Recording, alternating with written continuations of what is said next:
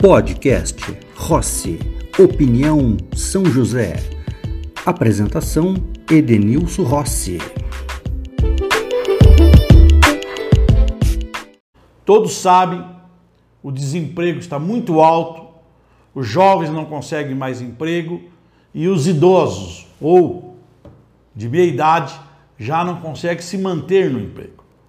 As empresas estão fechando. Muitas empresas estão fechando.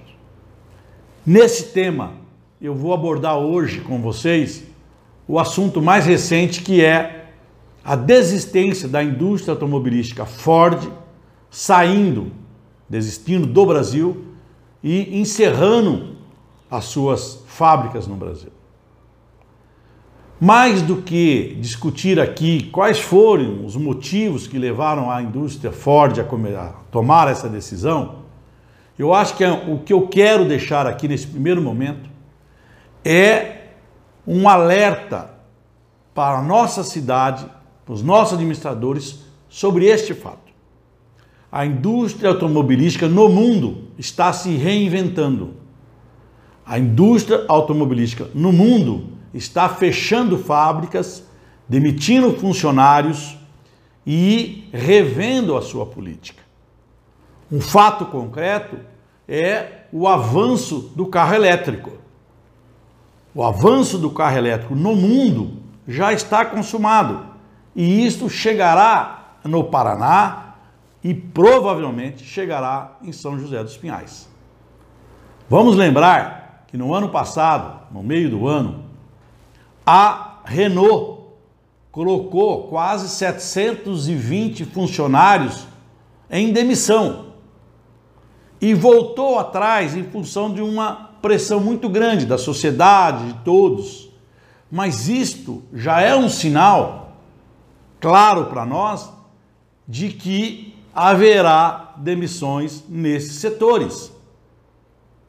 Então, meus amigos de São José, os Pinhais, população em geral e aqueles que têm o poder de começar a mudar essa história.